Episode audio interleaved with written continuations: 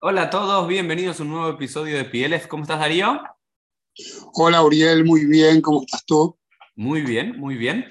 Y acá nos encontramos con Darío Teitelbaum eh, para hablar un poco de ahora, en el próximo año, se van a cumplir 110 años de la fundación de Ashomer Atzair, una de las primeras y principales movimientos juveniles, realizadores, sionistas judíos. Y Darío nos va a hablar un poco de eso. Vamos a hablar un poco de la historia de la Shomer Atzair, antes de la Shoah, después de la Shoah, los kibbutzim de Shomer Atzair, el socialismo de Shomer Atzair, qué significan estos movimientos juveniles realizadores. Y también vamos a hablar un poco de la realidad actual, si te parece en algún momento de, de Shomer Atzair, de Meretz, de los movimientos juveniles sionistas en, en general. Pero la primera pregunta es, Darío, antes de que vos te presentes, como Darío Teitelbaum. ¿Por qué Darío Teitelbaum nos va a hablar de esto? Contanos ese rol que tenés para entender cómo llegamos. Ok, primero que nada, digamos, lo que más me autodefine es decir sobre mí mismo que soy un, eh, un educador. En realidad ejerzo hasta hoy en día eh, la, la, educación. Eh, me formé en los años 70 en la Shumerat en Argentina, emigré a Israel, a fin de 1977.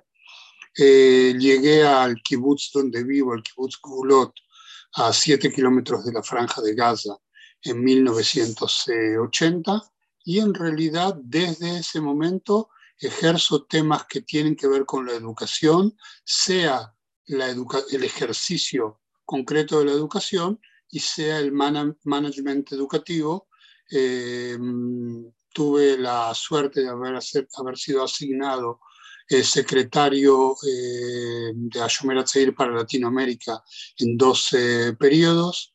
Eh, me encargo hoy en día eh, de em, formar jóvenes en el Majón de Madrijim en los temas de Shoah, eh, sionismo y pedagogía de la Shoah. Y bueno, pero lo que más me define es nuevamente ser un educador. Excelente. ¿Y hoy tenés un rol puntual dentro de Ashomer Atzair? No, en realidad no tengo un rol eh, puntual, pero soy tenido en cuenta por el movimiento eh, para eh, temas eh, particulares, eh, sean temas históricos como el que vamos a tratar de desarrollar eh, hoy, temas pedagógicos, y me siento parte de esa, de esa familia, es decir, no tengo función formal, pero como nosotros decimos, Pam Shomer, Tamit Shomer, una vez un Shomer, una Shomer para siempre. Y, eh, y bueno, en ese, ese es mi estatus eh, hoy en día. Y eh, me imagino que, que, una de las cosas que te preguntarías, eh, ya que estamos hablando del 110 aniversario, digamos, en estos 110 años, que son casi los 125 años del sionismo mismo, se levantaron clubes, círculos, sinagogas, movimientos, mil cosas. Y que también se cerraron gran parte de ellos, lamentablemente. La gran pregunta, digamos, sería cuál es la magia que permite que después de eh, 110, 100 años, 110 años nosotros estemos hablando de eso. Y yo encuentro que los puntos centrales son, eh, digamos, están en una constante entre la importancia, la, relevancia, la significación y la trascendencia.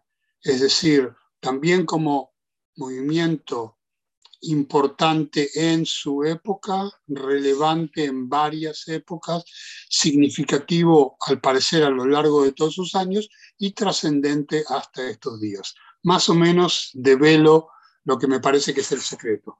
Bueno, vamos entonces a ir eh, revelando y descubriendo las capas de estos 110 años de Ashomer Atzair. Eh, voy a dar, voy a atreverme a dar una perspectiva personal para ir llegando a eso, ¿no? Vamos a empezar por el presente, para ir al pasado, ¿no? Vamos a empezar en el hoy, nos remontamos 110 años atrás y recorremos en una hora los otros 110 años. ¿Qué te parece, David? Hoy, yo como joven judío, criado en la Argentina, dentro de la TNUA conservadora, dentro del movimiento juvenil de la TNUA conservadora, conociendo los movimientos juveniles, siendo parte de la mesa y demás, uno veía en ciertos momentos la, la gloria de ciertos movimientos juveniles como que ya pasó la hora. Vamos a hacer una conversación de amigos sinceros. ¿no? Uno veía a Shomer Atzair y la Nagá, los líderes de Shomer Atzair y de otros movimientos, ya sea Bonimdror, Likud y demás, esos son los movimientos juveniles más tradicionales dentro del mundo judío, secular, llamémoslo, o sionista, como que tuvieron su época dorada y la época dorada ya pasó, que la mayoría de los jóvenes ya no activaban ahí, que muchos de los Ken de las, sus instituciones, sus centros fueron cerrando, fueron mermando, que los que quedaban, quizás la ideología esa, que ahora vamos a hablar un poco socialista, realizadora, ya quedó un poco en el pasado, y que hoy hay otros lugares donde los jóvenes, ya sean en sociodeportivas, ya sea dentro de la comunidad conservadora, ya sea dentro de la propia ortodoxia judía y demás. Y relacionado con eso también uno lo puede ver en Israel y el, resultado de las últimas elecciones de la Knesset con Meretz, que es el partido político al cual le corresponde a Yomer Atzair o cual escribe, con quizás la peor elección en su historia. Claro. No, entonces uno decimos, hay una gloria, hay una relevancia, hay una trascendencia y 110 años. Entonces la, gran pregunta, mi gran pregunta que voy a hacer, como para pinchar un poco y empezar a hablar, es, sí, vamos a ver y vamos a escuchar que Ayomer Atzeir es uno de los pilares por los cuales hoy tenemos el Estado de Israel, sin lugar a dudas, y muchos de sus kibbutzim y muchos de sus líderes. Pero la gran pregunta después de 110 años, ¿ya es parte de la historia sionista o va a seguir siendo parte del futuro? Esa es mi pregunta, mi interrogante con el cual yo entro a aprender de vos, Darío. La verdad es que mm, no hay un momento en el cual no me formulo la misma pregunta que vos eh, formulás ahora. A sabiendas que cada generación, dor, dorle dorbe mesimotab, cada generación tiene sus misiones y son las misiones que le encarga de cierta manera la realidad y que está dispuesto eh, a asumirlo. Y yo creo que estas misiones son misiones que cambiaron eh, básicamente a lo largo del tiempo, con algunos puntos de inflexión que yo colocaría más expresamente en el caso de Argentina, la época de la dictadura militar, que fue sin ninguna duda un punto de inflexión para el funcionamiento de la comunidad judía en, total, la caída de, eh, o lo que parece como caída de las grandes eh, ideologías, eh, y por supuesto el auge de modelos alternativos que dan respuesta a parte de las cosas que los movimientos supieron dar en el, eh, en el pasado. De cierta manera, estamos ante un mercado, discúlpame por denominarlo de esta manera, un mercado que consume judaísmo, en tanto y en cuanto los movimientos siempre estuvieron más en el lugar de impartir el judaísmo. En el momento que el judaísmo que la gente consume es digamos, es otra cosa, una, otra cosa más que está en el estante de aquello que se llama judaísmo. Eh, me parece que hay una mayor capacidad eh, de elección. Y hay otra cosa más, y lo, lo vivo por mi generación, que tiene que ver un cambio, eh, con un cambio socioeconómico. Es decir, parte de la ascendencia social, política dentro de lo comunitario también aparece en qué parte de la sociedad judía vivís.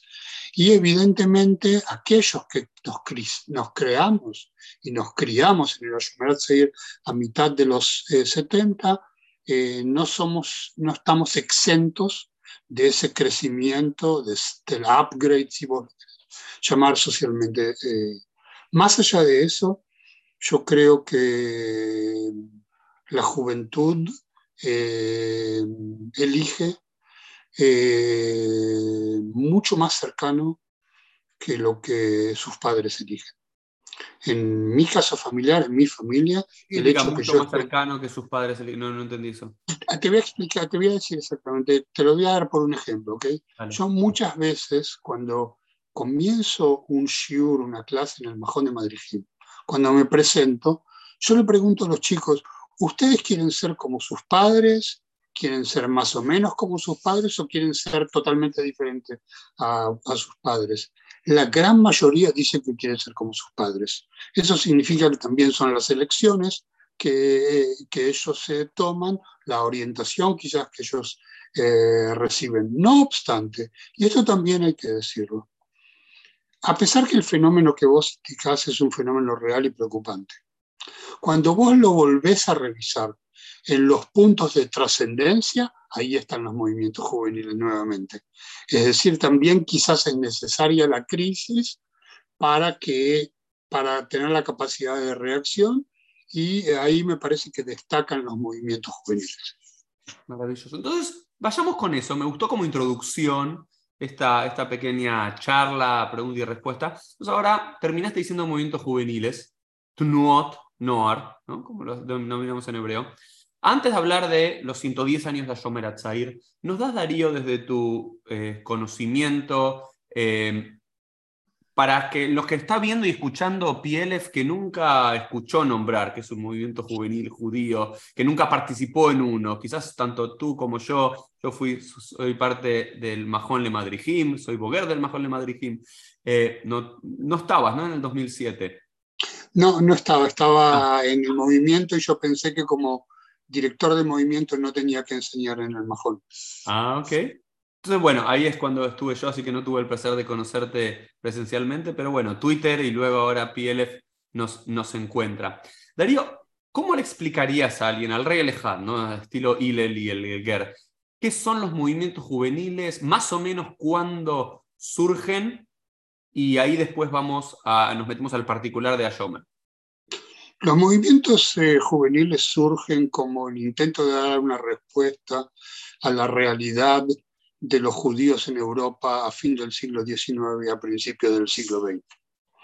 Es decir, por un lado, teníamos una comunidad, o comunidades en realidad, eh, activas, florecientes, a pesar de que había algunos elementos eh, de decadencia, teníamos el fenómeno migratorio, teníamos el antisemitismo cruento por el lado de los pogroms y el, auto, el antisemitismo protocivilizado por medio de leyes en Polonia y en otros países.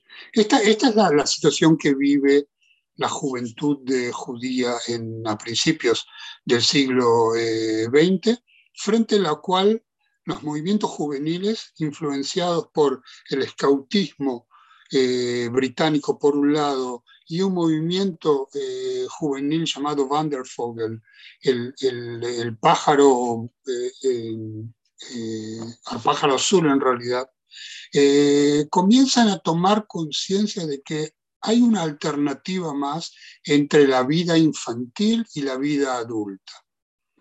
Y poco a poco, por medio de diferentes eh, agrupaciones, comienzan a formar eh, instituciones, grupos de estudio, de pensamiento, y que están en realidad también amparados por el nuevo fenómeno del pueblo judío, que es el sionismo. De repente el sionismo eh, significa el hecho de que jóvenes no quieren ser ya chicos, todavía no quieren ser adultos y quieren generar un estilo de vida particular mientras les dude. Como, es, interesante, nunca lo pensé así, Darío, es como que las Nouveau Noir vienen a llenar ese hueco entre el Heider o el Talmud Torah y el Beit Knesset, ¿no? la sinagoga adulta, ya sea lo que fuese. Y también la complementación de la educación judía, ya que la mayor parte de los judíos en Polonia, que es el fenómeno más central, eh, estudiaban en escuelas públicas. Mm. Es decir, es, digamos, pensémoslo de esta manera, si la mayor parte de los chicos de Tutnuá van a escuelas judías, el rol nuatí es criticar, es complementar, es abrir discusiones. Si la mayor parte de tu alumnado no va a escuelas judías, tenés un rol diferente, el de impartir. Esos dos roles jugaban en los movimientos eh, juveniles y al lado de esto el sionismo. En este sentido, eh, Ashomer que en realidad nosotros lo, celebramos eh, en el 13, ¿no? desde 1913, en realidad ya aparece eh, como principios en la ciudad de Lvov, Lviv, que está tan, eh, nosotros estamos tan conscientes de esa, del nombre de esa ciudad eh, por lo que ocurre en Ucrania, que se transformó en realidad uno de los grandes refugios de Ucrania, pero también la tenemos en mente por el gran pogrom de Lviv cuando entraron las tropas nazis, etc. Lviv es en realidad la capital oriental de la zona llamada Galicia la zona llamada Galicia, gran, digamos, que tenía una muy fuerte eh, em, orientación jasídica. Y desde ese lugar nace la Shomer Tzair con una crítica a la sociedad actual, pero no la crítica desganada, sino la crítica con alternativa. En pocos años más se va a unir con un grupo de Varsovia que se llama Tseirei pero la Primera Guerra Mundial en realidad va a desbaratar este movimiento hasta que se reencuentran justamente en Viena en 1916 y en realidad el Ayomero Tzair se propone a sí mismo como una alternativa completa de vida judía. Mm. Eh, soberbios, evidentemente soberbios, con diez mandamientos yómbricos, con todo un pensamiento eh, profundo que, basado en lo judío, pero que, discute con los judíos, discute con el pasado, discute con sus padres, pero por el otro lado proactivos en el sentido de ofrecer la eh, alternativa y en el centro del socialismo. Y siempre fue un movimiento sionista desde su origen? Desde su origen fue un movimiento sionista, a pesar que ya en la primera convención de la Shomer Tzair en la ciudad de Tarnov, en, Polonia, quien estuvo en Polonia y visitó las fosas de Svilitovska Gora, ahí donde está la fosa de los niños, es, eso es a 17 kilómetros ah. de Tarnov, ahí fue donde la gente de Tarnov fue asesinada. Eh, en 1917 se hace la primera convención y que en realidad no se llega a una conclusión si la Agshama inmediata por medio de la LIA, si la Agshama por medio de la continuación de trabajo eh, dentro de la comunidad judía o los estudios y después la realización. Pero acá todo estaba pensado desde el lugar de, realización. En 1919 se reuniría en Viena el primer grupo conjunto de la Shomer Tzair que hace eh, juntos. Eso quiero un término que quizás para vos y para mí es obvio, pero para muchos de los que están viendo y escuchando no, el tema de la Akshama. La Akshama dentro del mundo judío sionista significa, y del movimiento juvenil significa la realización del joven judío diaspórico que emigra generalmente con su con un grupo, a la tierra de Israel, normalmente un kibutz y demás, pero digamos que hace alía, ¿no? Es lo que se, llama el sionismo realizador, más allá de, no sé, Exacto. si lo querés, como Uri en la diáspora. Si, si lo queremos descontextualizar de, del marco que estamos hablando, la llama es la reducción entre lo que yo eh, pienso, digo y hago. ¿Eh? de cierta, y eso aplica de cierta manera no solamente respecto al sionismo, sino que creo que como parte del pensamiento superador en la vida. Es un punto interesante para, para pensar si eh, que las Nuot Noar en la diáspora, los movimientos juveniles en la diáspora son movimientos autodestructivos, en algún sentido, digamos. La, la, la, desaparición del propio movimiento en cada uno de los países es su realización, de alguna forma, ¿no? Digamos, si Tal cual, yo te puedo... la tarea correcta, está bien que no queden judíos de Ayomer en la Argentina, o en México, o en Perú, o en Estados Unidos, o en Polonia. Porque realizaron el ir a vivir a Israel, crear kibbutzim, llevar un judaísmo socialista, progresista, crítico a la tierra de Israel. Entonces, es tu realización, la destrucción. Te lo puedo contar desde lo práctico. Yo en 1987 fundé un Ken de Ashomer en la ciudad de Santa Fe. atípico porque estaba basado en un grupo de estudiantes de segundo, tercer, cuarto año de diferentes facultades y eh, organizamos el, trabajo educativo y lamentablemente cuatro años más tarde el KEN eh, se cerró por buenos motivos. Todo el grupo fundador y aliado. Es decir, ahí tenés esa cosa de autodestructivo y por eso necesitas una narrativa muy fuerte que te permite reestructurar alrededor de ella las nuevas generaciones. Hay algo que me parecía interesante. Vos me contabas que Ayomer Atzaid y demás y otros nuot surgieron en, Galicia, que tenía una fuerte presencia hasídica. Me pregunto, de los primeros líderes del movimiento de Ayomer Atzaid y demás, ¿eran hijos de, de familias hasídicas que se rebelaron contra sus padres o de dónde surgen? Hijos de Hasidim. Hijos de Hasidim. Si vos ves en la, eh, digamos, eh, eh, si vos analizás a los tres, cuatro líderes centrales de la Yomer Tzeir en Galicia, son hijos de Hasidim, que en realidad... ¿Quiénes son para tener nombres y de última googlearlos después? Ah, por supuesto, Meir y Ari, el líder máximo, de cierta manera, el admor de la Yomer Tzeir, con la, la, propia palabra kibbutz viene del léxico hasídico. Kibbutz es la reunión en el Hatzer, en, el, patio hasídico, kibbutz es la reunión.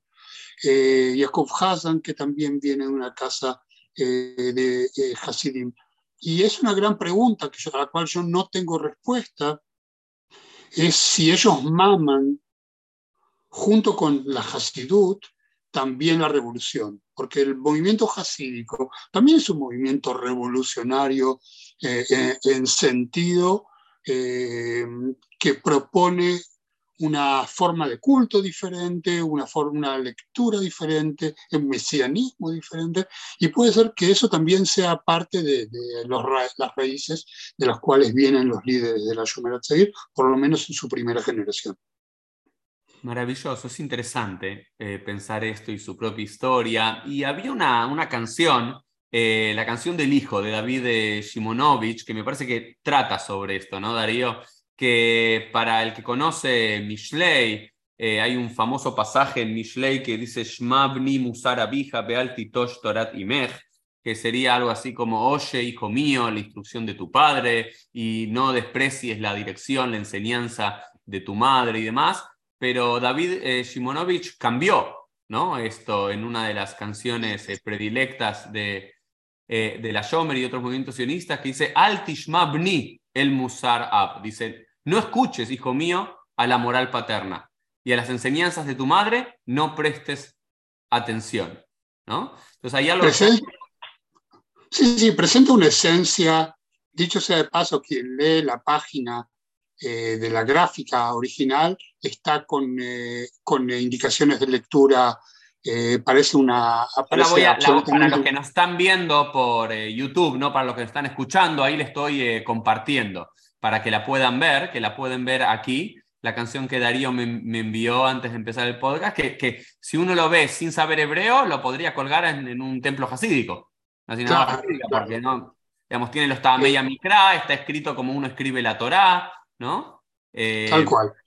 Hay una subversión dentro de la tradición, que también es interesante. yo, prefiero, yo, digamos, eh, yo, eh, propongo sí hacer una lectura un poco más completa de este texto para entender su profundidad y también entender cuál fue el impacto. No escuches, hijo mío, la moral paterna y a las enseñanzas de tu madre, no prestes atención, ya que la moral de tus padres es paso a paso y la enseñanza maternal es poco a poco.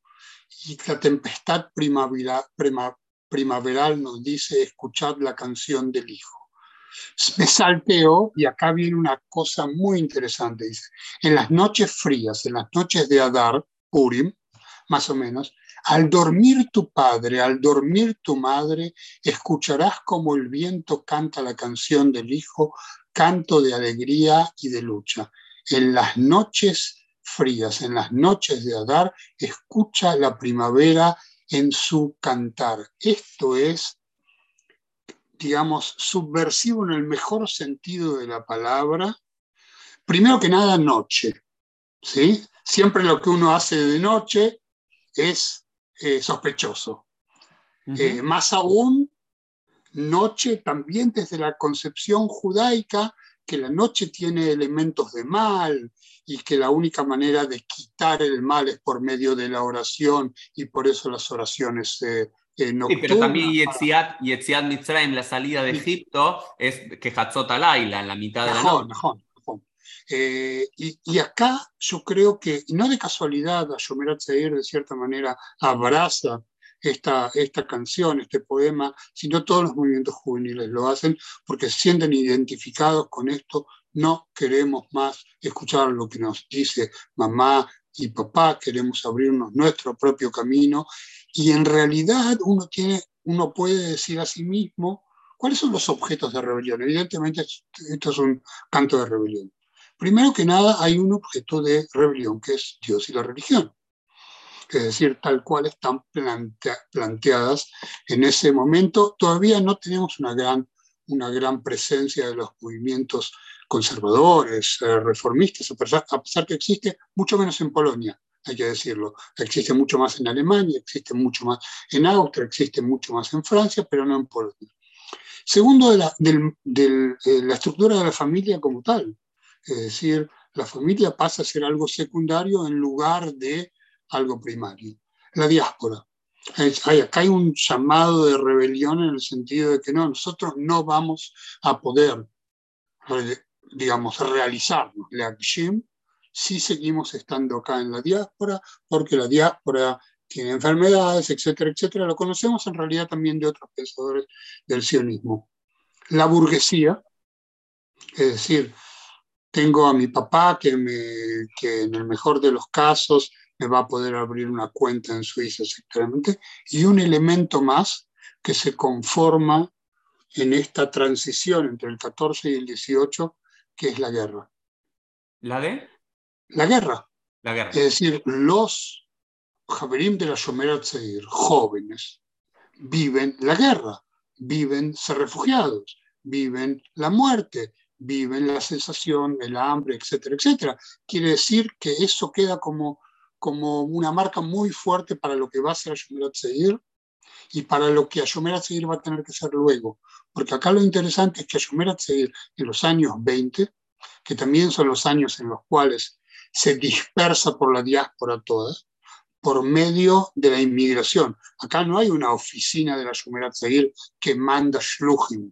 No, no, no. Acá gente va de un lugar a otro, se muda. Yo conozco bien el caso de Latinoamérica, pero también Estados Unidos. En Estados Unidos eh, la Shomerat ya aparece en 1923. En Argentina la primera intentona en el 24 y la segunda en el 26. ¿sí? Entonces, y aparece como un movimiento pacifista, antibélico. Pocos años más tarde. Siempre, tengo una consulta. ¿Siempre fue un movimiento de entrada secular o hubo judíos observantes dentro de la Nagá del liderazgo de Shomer? ¿O en esencia es casi incompatible?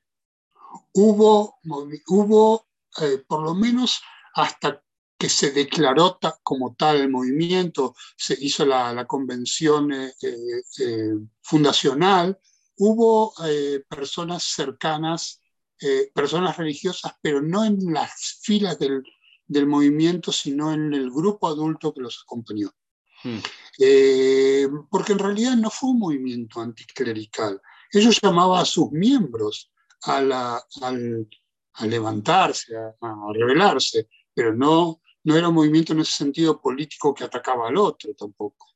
Eh, hubo una división eh, en Polonia que se llamó Ayomera Dati, que en realidad no estaba no era integrada a la Shomerat Seir, pero había tomado parte de la simbología, parte de la ideología y lo había conectado a su vivencia judía antes todavía de la reasociación entre el sionismo y los eh, religiosos nacionales, que digamos podríamos decir Rav Kook, eh, etc. Pero si hubo gente observante, eh, esto no, no, prosperó porque finalmente eh, se, terminó, siendo incompatible. Y, hablando un poco de eso, y que antes mencionaste al pasar, que me parece que vale la pena, ¿no? Como movimiento fundacional, los mandamientos sómbricos, ¿no? Eh, los tengo acá, que también vos me los pasaste, si querés los comparto, para poder ver esos, los 10 mandamientos de la Yomer Atzair. Acá vos, vos cuando me mandaste la información me decís tradicionales. ¿Tradicionales en el sentido de que ya cambiaron estos o estos son de... Contanos un poco la génesis y después vamos a verlos. Estos son los, eh, los mandamientos de 1916. Ok. Eh, pasarían varios cambios. 1923, eh, un cambio de, de, preguerra.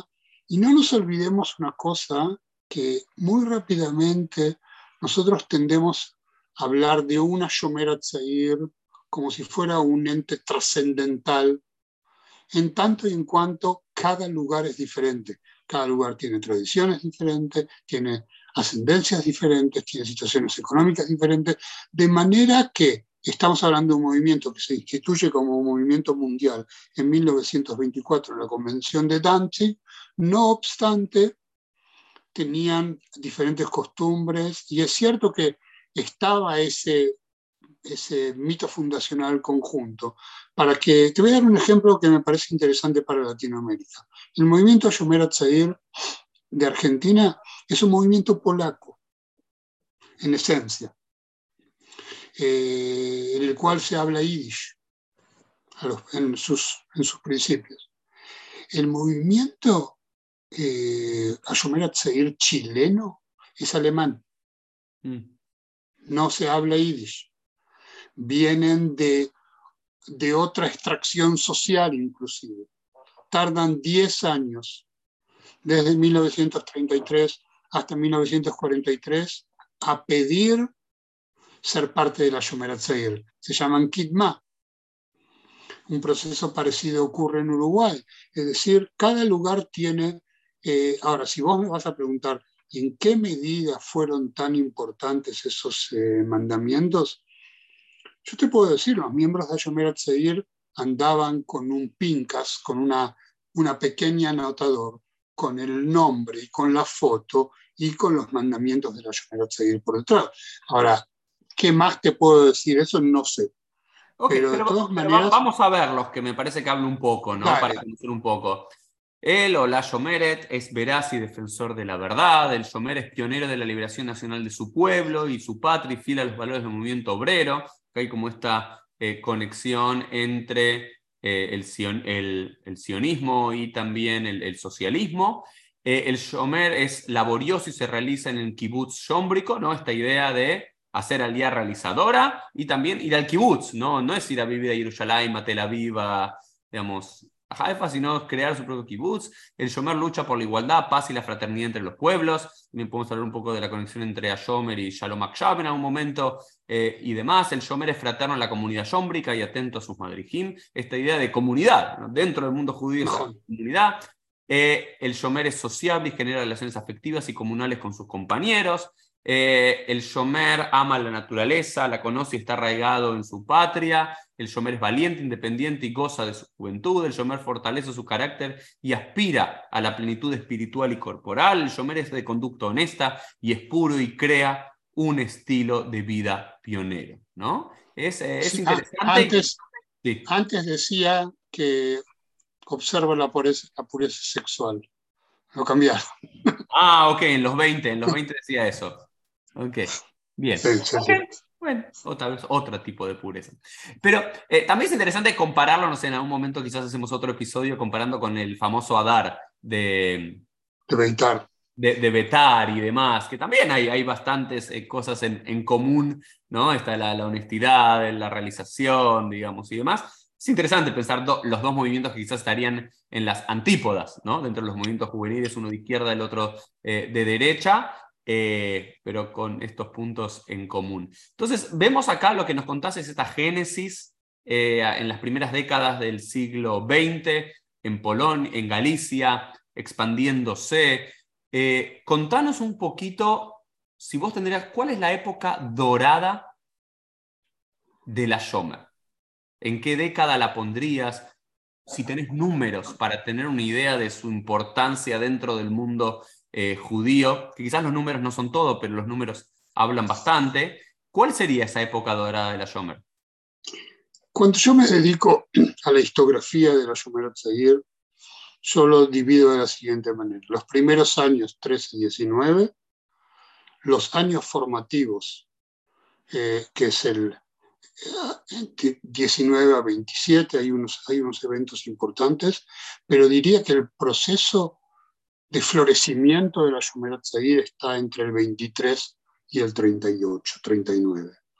Estamos hablando de alrededor de 40.000 Shombrim en Polonia, 70.000 en el mundo entero, ya instalado en esos días en 14 países. Es decir, estamos hablando de algo muy poderoso. Una Shomer Atzayir ya funcionando en, en Israel desde 1929 el movimiento del Kibbutz Arzi, la asociación o federación de los kibbutzim fundada en 1927. Es decir, estamos hablando de algo que tiene una potencia bastante significativa, teniendo también en cuenta lo duro que es, porque, porque si hicimos lectura de, las, de los mandamientos, podemos entender que Ashomer es un movimiento demandante hacia sus miembros. Es decir, no es todo va, no es eh, dale, quédate, la vamos a pasar bien. No, no, no. Es muy, hay una demanda muy fuerte eh, de sus miembros. Quiero decirte, demanda que también dejó heridos a lo largo de los años, porque hubo mucha gente que lamentablemente no pudo, no quiso quizás eh, dar respuesta a esta demanda. En vez de que el movimiento sea una acción liberadora, quizás un poco los, reprimió propiamente dicho. Curioso lo que decís respecto a Beitar, porque cuando nosotros estudiamos, en realidad yo también enseño esto, la historia de los movimientos juveniles, hablamos del triángulo eh, que sus vértices son el Shomer Seguir, Beitar y Bnei Akiva. Eh, y que en realidad este triángulo puede, y de hecho incluye a todos los demás movimientos, cuando se ubican en diferentes lugares de la superficie de este, de este triángulo. Es decir, hay la gente más cercana a Atzair, digamos, a Noar Atzioni, que salió de la Atzair, eh, o el Dror de ahora, están más lado de la Atzair, y hay ejes más fuertes entre eh, Beitar y, eh, y eh, Abne Akiva, que fueron movimientos más pequeños y que en realidad fueron movimientos que muy rápidamente comenzaron a desaparecer porque no dieron respuesta. Entonces, nosotros llegamos a la hecatombe de la Shoah en, realidad en la cúspide del movimiento. Solamente para entender un poquito los números. Eh, a, raíz del libro, del libro blanco británico, el segundo libro, no se puede acceder a Israel se forman lo que se llaman las Jabot Kshara.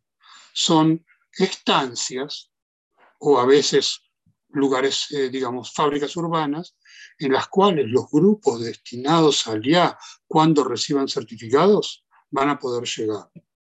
Estamos hablando de decenas en Polonia, estamos hablando de miles de gente y que no, no son dos, tres días. Hay gente que estuvo siete, ocho años en Akshara esperando el certificado. Lamentablemente muchos de ellos perecieron en la Shoah, ya no eran parte del movimiento juvenil activo, algunos ya tenían familias y perecieron en la Shoah porque en realidad no lograron salir de la Akshara.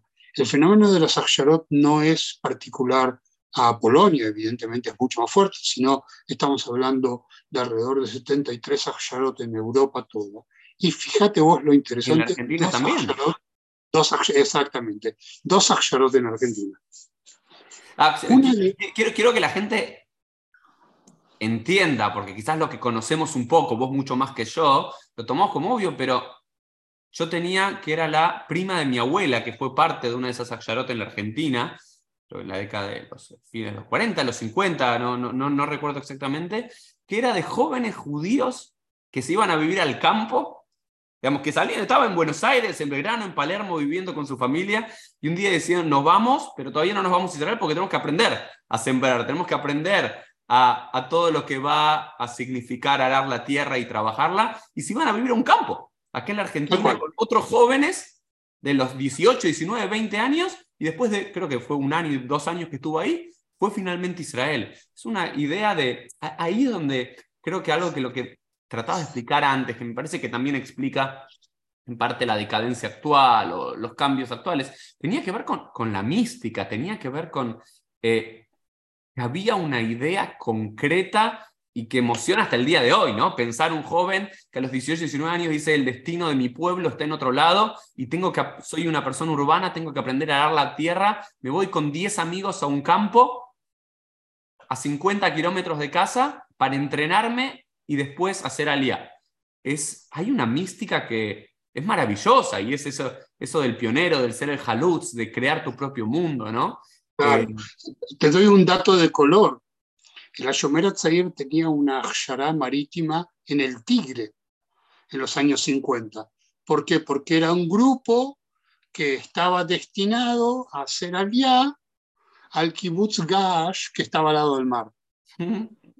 Finalmente cambió el programa, pero ellos hicieron su preparación como si hubieran, eh, digamos, eh, fueran destinados a ser marineros o trabajar del mar o pescadores o lo que sea. Wow.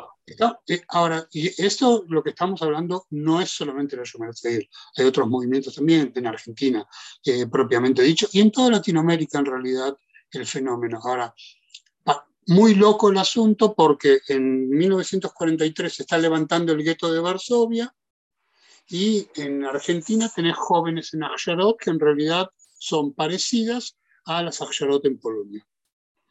Eh, el Ashomer Tzeir llega, como dije, en su cúspide de, fu de fuerza a la, a la Shoah eh, y, eh, y, acá de cierta manera eh, cambia la historia, como cambia la historia del pueblo judío en realidad. Primero que nada, y no quiero entrar en demasiados datos históricos porque pueden ser engorrosos, nosotros hablamos fundamentalmente de Polonia, somos polacos centristas, pero eso también tiene que ver con el desarrollo, números, eh, eh, los jóvenes de la Shomer Tzeir, los, la capa de Madrid de la Tzeir, la noche del 7 de septiembre de 1939 salen de Varsovia. ¿Por qué esa fecha? Porque en esa fecha se mulga el dictamen de eh, eh, reclutar a todos los jóvenes eh, de la edad de relevante para el ejército. Y yo quiero eh, contar dos minutos el protocolo de una reunión del 7 de septiembre de 1939. Llaman a todos los Shombrim de Varsovia a reunirse. En ese momento, Ashumer Atzeir en Varsovia tiene siete o ocho kenim diferentes, sedes. En Buenos Aires llegó a tener once. Y dice así, John Brim, quizás mañana, quizás pasado mañana, los fascistas alemanes llegarán aquí. Nadie sabe lo que pasará, cuál será nuestro destino. Una cosa está clara, estamos al borde de muchos cambios y en el umbral de una época muy peligrosa estamos clausurando el Ken de Varsovia. De ahora en más, no sabemos qué haremos con el Ken. Todo documento, todo papel puede ser usado para acusarnos, debe ser quemado. Todo debe desaparecer.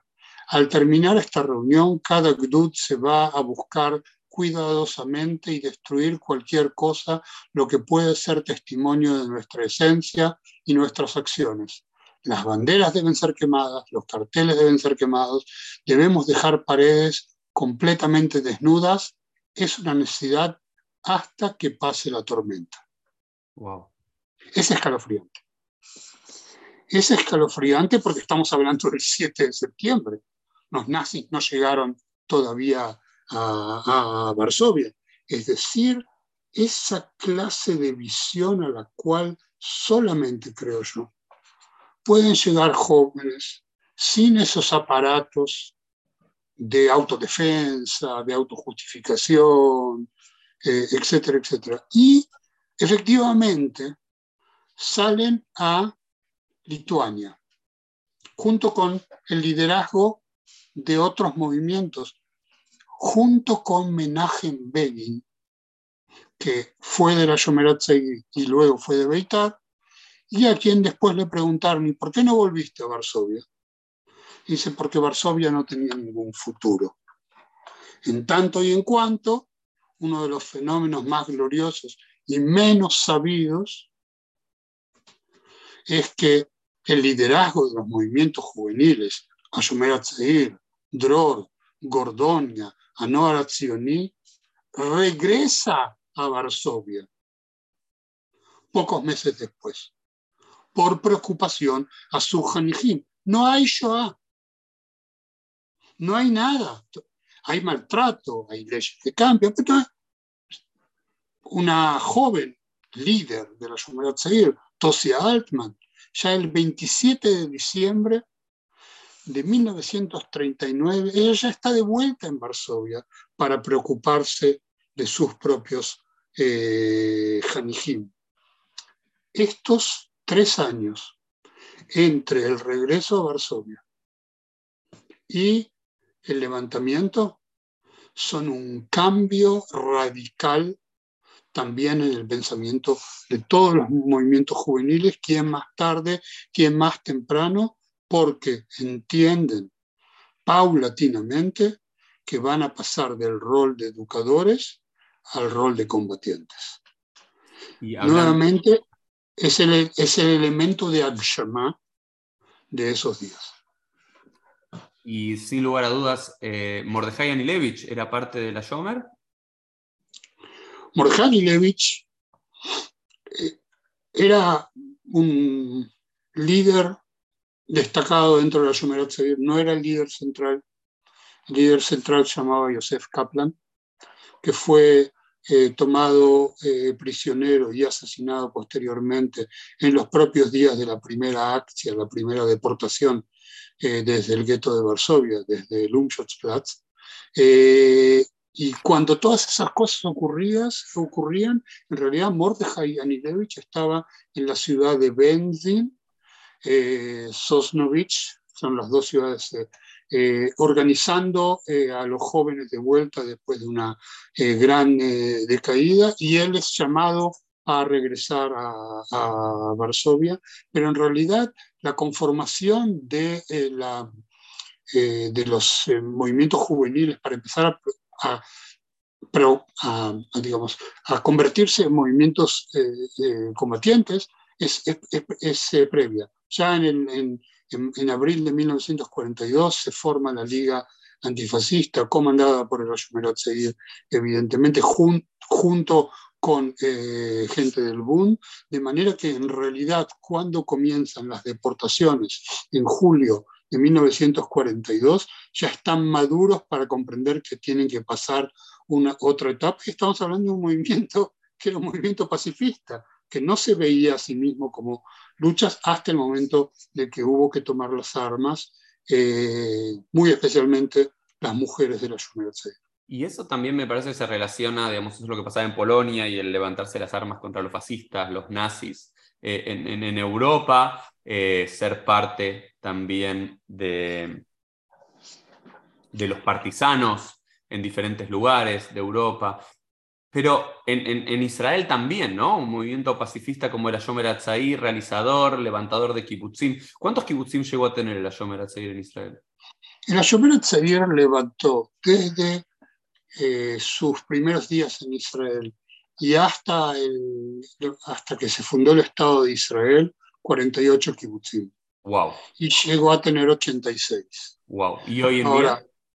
Hoy en día tiene 86. 86. Eh, hay una gran pregunta, ¿qué es lo que significa eh, ser kibbutz hoy en día? Pero de todas maneras, y A diferencia del otro movimiento kibutziano, el movimiento eh, unificado, por así llamarlo, el kibbutz Artzia Shomer Atzair se basaba en kibbutzim orgánicos, no muy grandes de crecimiento de los propios Javerín que llegaban y en realidad generaciones de Madrijim y Javerín que llegaban eh, y se formaban eh, juntos en la diáspora, eh, sin todavía entrar a cuál fue la gran consecuencia de la Shoah, yo quiero sí destacar una página importante. Ahí donde hubieron movimientos juveniles, hubo levantamientos. en 1940 y 1.42, la noche del primero de, enero de 1942, en realidad, en, el monasterio eh, de Vilnos, se reúne la juventud judía, más o menos liderada por Abba Kovner, a pesar de que no fue el único, miembro de la Shomerat Seir en, eh, en Lituania, y escriben lo que nosotros vamos a conocer más tarde como la proclama de los movimientos juveniles, en las cuales llaman al, a defenderse, a levantarse, etcétera, etcétera. Originalmente eso está escrito en yiddish y lo leen en hebreo una heroína conocida y una heroína no conocida. La conocida es Heike Grossman. Hmm. La desconocida es Tosia Altman. Y ellas... Hostia, la que nos contaste recién, la que vuelve. Ah, antes, exactamente. Mm. Ellas salen de eh, Lituania, vuelven a la Polonia ocupada. ¿sí? Todavía no hay deportaciones, pero ya el gueto está cerrado, el gueto de Varsovia y la mayor parte. Y van de gueto en gueto contando sobre la reunión, y leyendo la proclama. Quiere decir que esto tuvo desde principios de 1942 y hasta que se comenzaron a levantar o a organizarse para levantar, tuvo todo un proceso de eh, concientización eh, en la cual lo, cuenta la historia que Tosi Altman iba de lugar en lugar, se encontraba, quedaba esa noche a dormir en la casa de un javer o una javerá de la Shomerat y seguía viaje para, para otro lugar. Esto, esto, es, una intensidad muy profunda y un compromiso muy profundo. Y en realidad quien las ayudó a esto era la jefa de los Sofim, de los scouts polacos, que después fue declarada eh, justa entre las naciones eh, Irina Adamovich, que en realidad hay una cosa de color, digamos. Las chicas de la Shomerat Seir no se pintaban, no vestían con ropa llamativa. Para poder ir de lugar en lugar en tren con de tener aspecto ario, tenían que hacerlo. Y Irina Adamovich le enseñó a Tosia Altman cómo maquillarse y mm. cómo vestirse, porque ella se vestía como un tomboy hasta ese momento, y es un dato de color eh, de esta gesta de estas mujeres. Creo que Darío es apasionante hablar con gente, siempre lo digo, que es apasionada sobre cualquier tema y que sabe aparte de lo que es apasionado, porque hay mucha gente que es apasionada pero ignorante, hay mucha gente que es sabia pero no es apasionada, y encontrar a alguien que es sabio en algún tema y apasionado es siempre un placer conversar, pero tenemos que condensarlo en una hora. Y, creo que nos contaste de forma maravillosa esta, esta épica, ¿no? De uno de los movimientos centrales eh, de la historia judía del siglo XX, como fue y como es el, el Ashomer Atzair. Me gustaría eh, plantear acá en los últimos 10 minutos de, la charla, ir llevándonos al presente, ¿no es cierto? Hablamos de esos años de gestación, los años de florecimiento, cómo cambia la Shoah, luego la realización en el Estado de Israel. Eh, que creo que es una, una, deuda pendiente en nuestra charla, qué pasó con el Yom Zair en Israel en particular, pero me gustaría plantear como signos de pregunta hacia ti estos, eh, lo que yo considero que es parte del decaimiento desde mi punto de vista, tú lo llamas como, como quieras, me, me dices que no, es así, eh, que tienen que ver con estos grandes ideales de la Yomer Atzair y la realidad actual, ¿no? Digamos, en las últimas elecciones eh, Meretz ¿no? Digamos, esto es lo que me parece contrastado para algo que pasó hace dos, tres semanas. Meretz, que es el partido político que representa a la Yomer Atzair, el movimiento más socialista de izquierda laico de, Israel, teniendo la peor elección de la historia. Cuando en otro momento podían sacar 15, 20, 25 Jablei 3. ¿Cuántos fueron? No, no fueron. No, no, fueron. miembros del Parlamento. Menos de cuatro. Menos, de cuatro. El umbral electoral. El, umbral, no llegaron a pasar el umbral electoral, llegaron a tres y que tres no le permitió, tienen que ser cuatro mínimo para pasar. Entonces, no le llegó a pasar el umbral electoral, cuando había sido parte de la hegemonía de Israel. ¿Ok? En un momento, en los 60, en los 70 y demás. La pregunta para mí hay algunos puntos que quiero trabajar contigo. Lo primero, uno de los datos que vos mandaste cuando, cuando estábamos preparando, para que yo tenga un poquito más idea, de uno de estos grandes ideólogos de Polonia, de Galicia, del movimiento eh, de Ayom El Jacob Hazan, que nombraste antes, que decía ya en su momento, estamos en una contradicción trágica, ya que va a ser imposible ser 100% sionista y 100% socialista. Esto lo dijo, digamos, hace más de 100 años, prácticamente. Más o menos. ¿Qué? Más o menos, sí. Más o menos, más, vamos a, 90, no sé, vos me decís exactamente, pero... Y creo que es uno de los grandes puntos de hoy. ¿Se puede ser sionista y socialista? No. ¿Cómo, cómo lo ves vos y cómo ves esto eh, resquebrajando la, realidad actual de la Shomer y del movimiento de izquierda judío a nivel general? Mira, permíteme permíteme decirlo de esta manera. Eh, nosotros estamos viviendo un movimiento tectónico en Israel. El primero que lo advirtió realmente fue Shimon Pérez, que en 1996, un año, medio año después del asesinato de Yitzhak Rabin, hijo de perdió con Netanyahu cuando tenía todas las de ganar, teóricamente. Y él dijo una frase que yo, a mí me quedó impresa y creo que vale la pena repetirla hoy.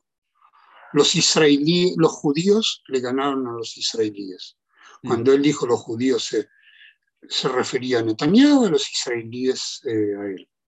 Estamos en un movimiento tectónico hacia la derecha, estamos en un movimiento tectónico hacia el etnocentrismo judío.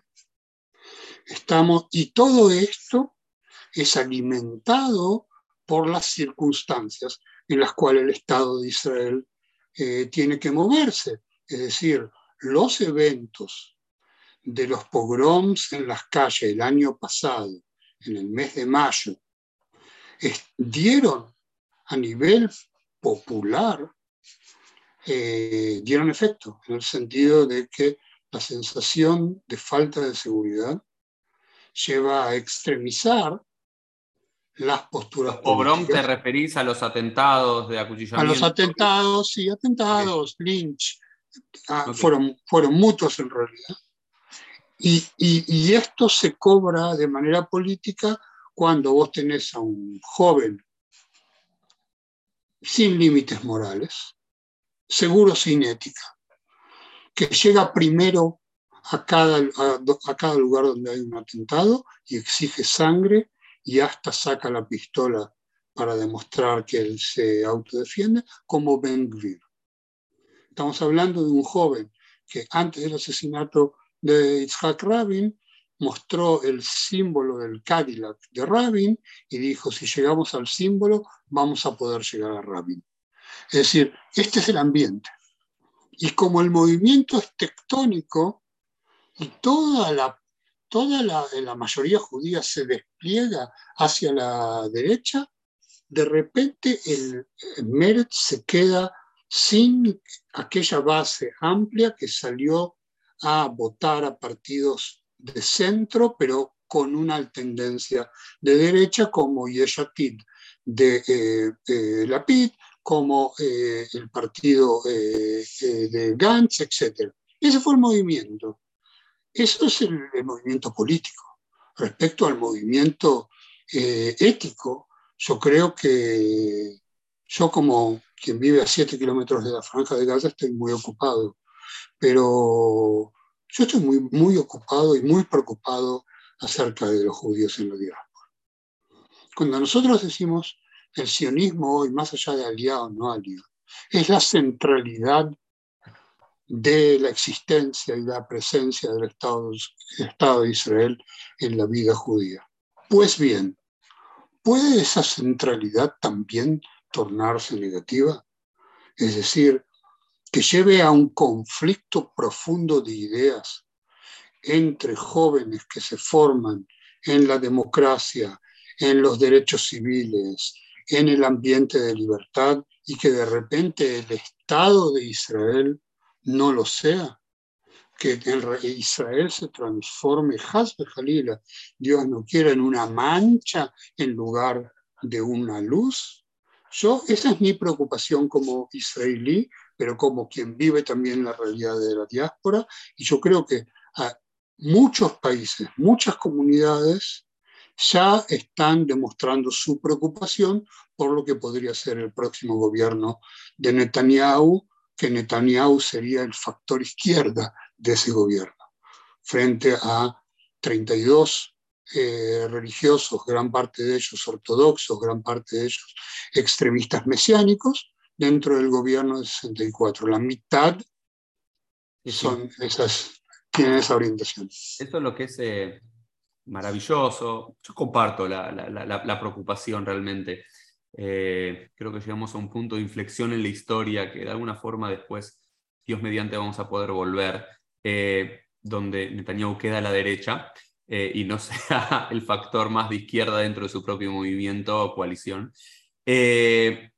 pero como en los jóvenes 75 años de Israel, cómo se pasó de un país con una base socialista, con una base kibutziana, con una base universalista, laica y demás, a 75 años después, un fuerte factor etnocéntrico, hasta racista en, ciertos eh, parlamentarios y en, sus votantes, eh, y cómo se movió en solo 75 años, ¿no? Como en muchas cosas en la historia judía, todo pasa casi de la noche a la mañana, ¿no? Y, creo que también tiene que ver con esto que vos me hiciste leer, este canto al hijo, que tiene que ver con la revolución de los hijos frente a los padres, ¿no? Como que en la tradición judía, cada 20, 30 años, 40 años, y en estos tiempos que todo se acelera cada vez más rápido y las generaciones son más cortas, hay una rebelión frente a lo anterior, digamos. Si antes mis padres eran hasídicos, ahora voy a ser laicos, si antes eran de izquierda, ahora voy a ser de derecha, si antes eran eh, universalistas, ahora voy a ser particularista, si, si fueron particularistas, voy a ser universalista. Entonces, me, parece que se da todo esto y justo queda el, el, y, y Meretz también como, creo, y esta va a ser mi, mi última conclusión y después te dejo a ti, por supuesto, Darío, que vos cierres, como una casta, lo voy a decir así, intelectual con una idea de superioridad moral e histórica desarraigada de las necesidades del judío tanto en la diáspora como del judío en Israel, ¿no? Con un discurso, con una práctica que lo llevó a no tener una banca en la Knesset después de 75 años. Eh, entonces ahí es donde, digamos, de vuelta, yo creo que soy de los que cree que los movimientos nacen para florecer, para dar lo que tengan que dar y para después morir o reconvertirse en otra cosa.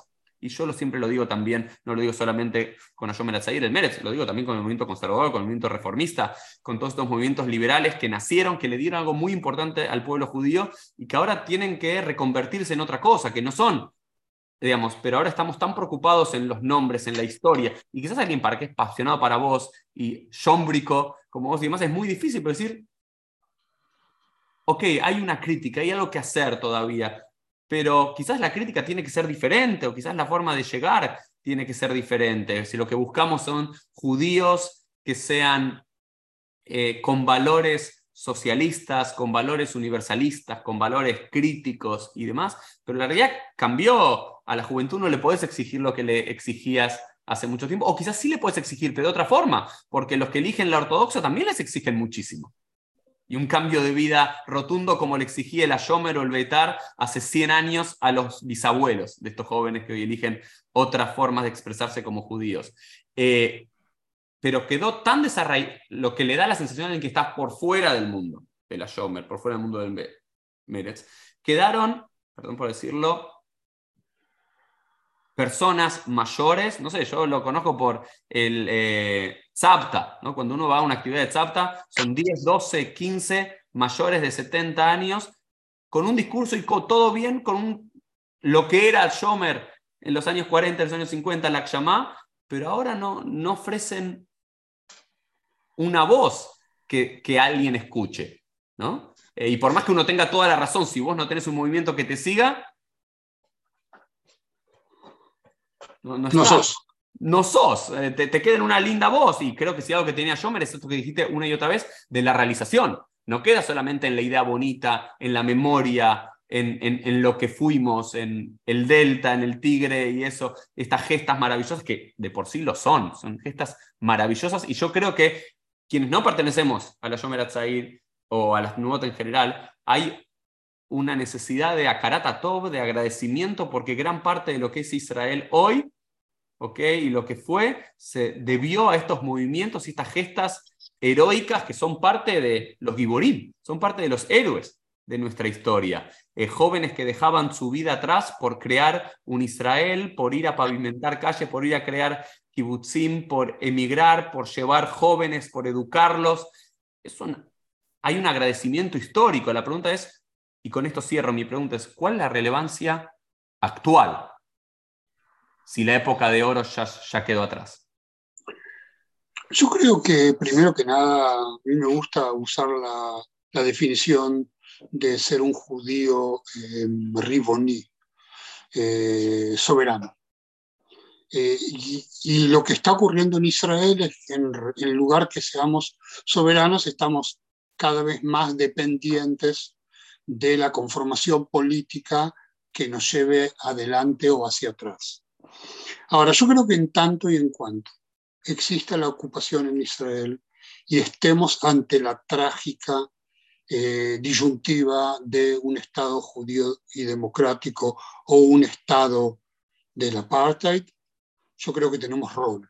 En tanto y en cuanto haya gente que se vea a sí mismo como judíos soberanos y quieran ah, mantener una práctica basada en la historia conjunta, basada en algunas tradiciones, releyendo otras, tenemos rol. En tanto y en cuanto en la sociedad israelí, y no solo israelí, estamos viviendo estas brechas sociales y de comunicación, tenemos rol. Es decir, yo en realidad creo que tenemos una realidad que nos está llamando y que en este momento tenemos un poco los oídos tapados y quizás el corazón negado, pero yo creo que en tanto y en cuanto eh, la humanidad eh, siga siendo humanidad, en tanto en cuanto los judíos sea parte de lo humano y el humanismo, eh, tenemos rol. Esta no es una eh, una expresión mesiánica, solamente una expresión eh, de deseo, sino que realmente en cada uno de los lugares tenemos que hacer el análisis, en Israel por supuesto, eh, para ver cuál es nuestra relevancia y buscarla ahí donde no la sabemos. Y me parece que en ese sentido tenemos por detrás una historia interesante y creo que todavía tenemos un futuro auspicioso también si en este momento, eh, digamos, el, el, presente, eh, pero no quiero olvidar decir una cosa. Eh, Ayumer Atzair fue el primer, la primera organización que llegó a Ucrania a tender la mano a los ucranianos dentro de Ucrania, haciendo viajes suicidas para sacar familias de Lviv y de Novopetrovsk y el movimiento mundial todo se organizó para eso. Y nuevamente acá yo creo que tiene que ver con, ante la crisis, nosotros somos los primeros. Bueno, en, esto, en esta víspera, en este Erev de los 110 años de Ashomer Atzair y Omule de Tzameach, que sea un, nuevo, un nuevo hito, un nuevo mojón en la, historia de Ashomer Atzair y que realmente por el bienestar del pueblo judío, donde la, la diversidad y este péndulo en el cual nos movemos entre lo religioso, lo laico, la izquierda, la derecha, la diáspora Israel, a Yomer Zahir pueda tener eh, un rol central en el futuro y creo que 110 años no es poco y aparte es eh, los años de Yoshua. ¿ok? Yoshua, según la tradición, murió a los 110 años, si no me equivoco, que fue el conquistador eh, bíblico, mítico de la, de la tierra prometida, como fue también los Halutzim de Ashomer Atzair. Así que, como decía él y como Moshe le dijo a Yoshua y como Hashem le dijo a Yoshua, Hazak Bemas. Así que sean fuertes eh, y vigorosos. Y por otros 110 años más, Darío, gracias por compartirnos tu pasión y tus conocimientos sobre la Shomer Atzair. Y nos vemos todos en un próximo episodio. Chau, chau. Muchas gracias por la invitación.